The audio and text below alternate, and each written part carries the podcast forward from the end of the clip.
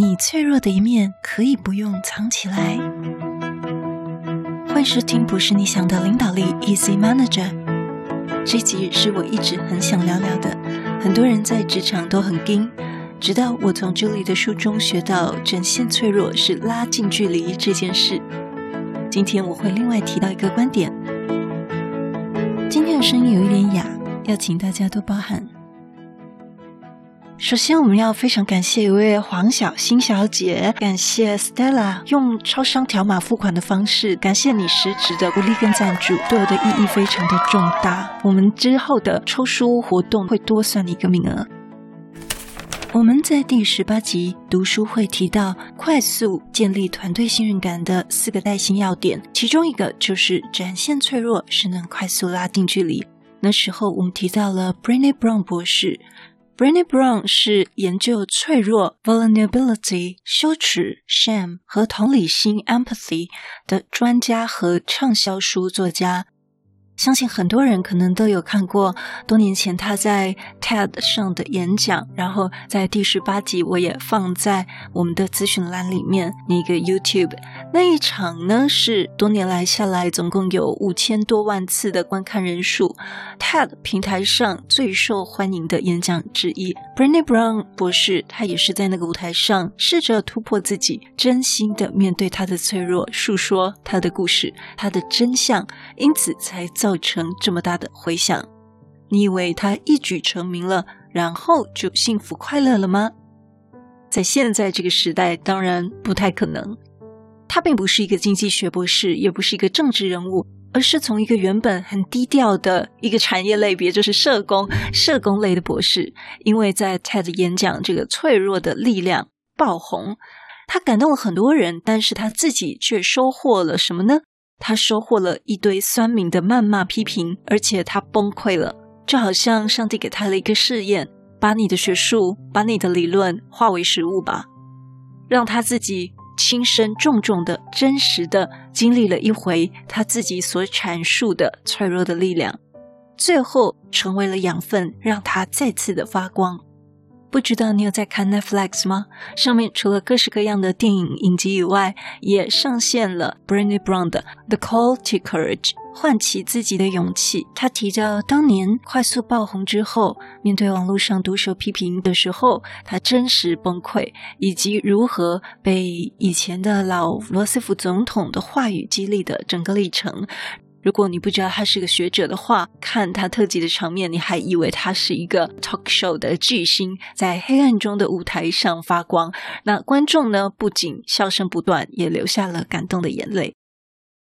那我就看到我自己这个在好几年前 Facebook 里面的贴文哈，我自己写的。那个时候呢，一位英文讲师，一个女强人型的讲师，她在外商的石化类产业工作。那时候有听他分享，坦白说，我并不太认同往上爬的人总是把别人当做是低阶层的人，他们的话都是嫉妒，都是我不用听的人，然后认为他们才是我要逃离的人。当然，他强调的这些人，可能大部分都是眼红他的人。但现在呢，我才有一点可以理解为什么他会他们会看这些原本就是跟他一样的人，然后后来他脱颖而出了，他就把后面这些人看为是一个低阶层的人，是认为我们才是我需要逃离他们的人。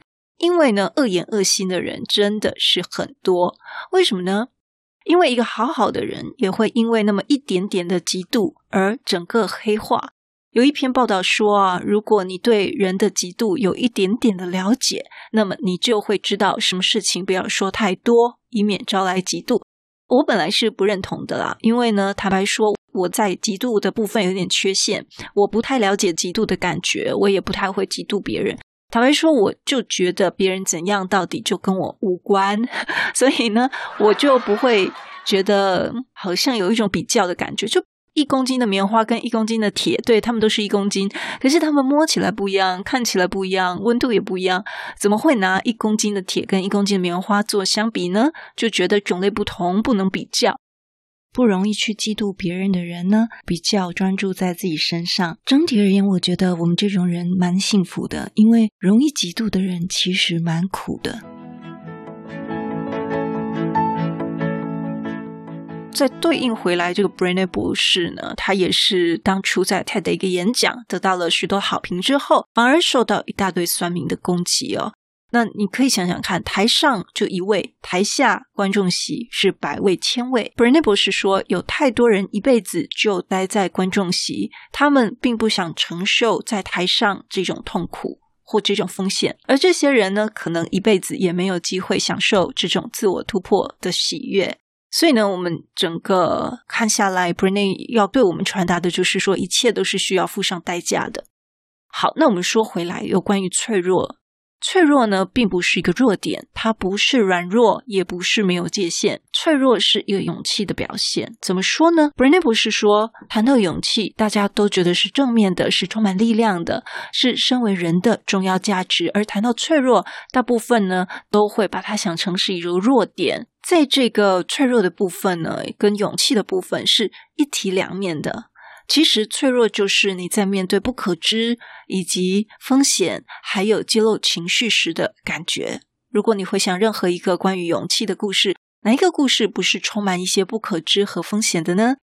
哪一个勇气不是去面对你的脆弱而去突破它呢？所以呢，脆弱不是弱点，它是衡量勇气最精准的一个方式。一般人如果要听到你的，故事要能体会你的困难，要看见你的脆弱，这是一种特权，不是每一个人都可以听到，对不对？这些人必须要赢得这样的特权，才能够听到你这样坦白揭露。所以呢，这也就是为什么在人与人的这个心理互动中，展现脆弱是拉近距离一个快速方式。对于 Brené 来说，这是一个很大的顿悟。网络上这些恶意批评他的人。这些人呢，只是在背后指指点点，他们自己也没有试着投入，他们自己也没有勇敢面对他们该面对的挑战。这些在网络后面指指点点、恶意批评你的人，他们就是一群不勇敢的人，而我们自己就不该让他们的言论来影响我们。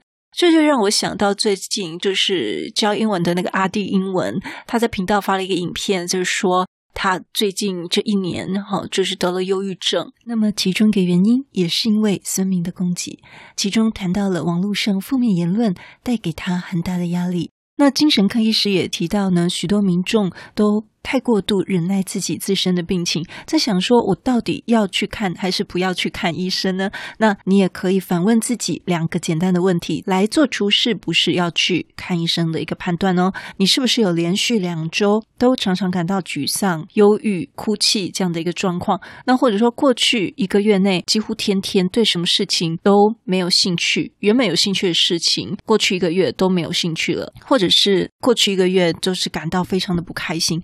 更明显的就是会伴随着睡眠障碍，像现在这种文明病身心症呢，其实很多人都得过自律神经失调，或者说有一些身心症的，越早治疗呢，就像一场小感冒一样，按时吃个药，然后调整一下自己的身心状况，很快就痊愈了。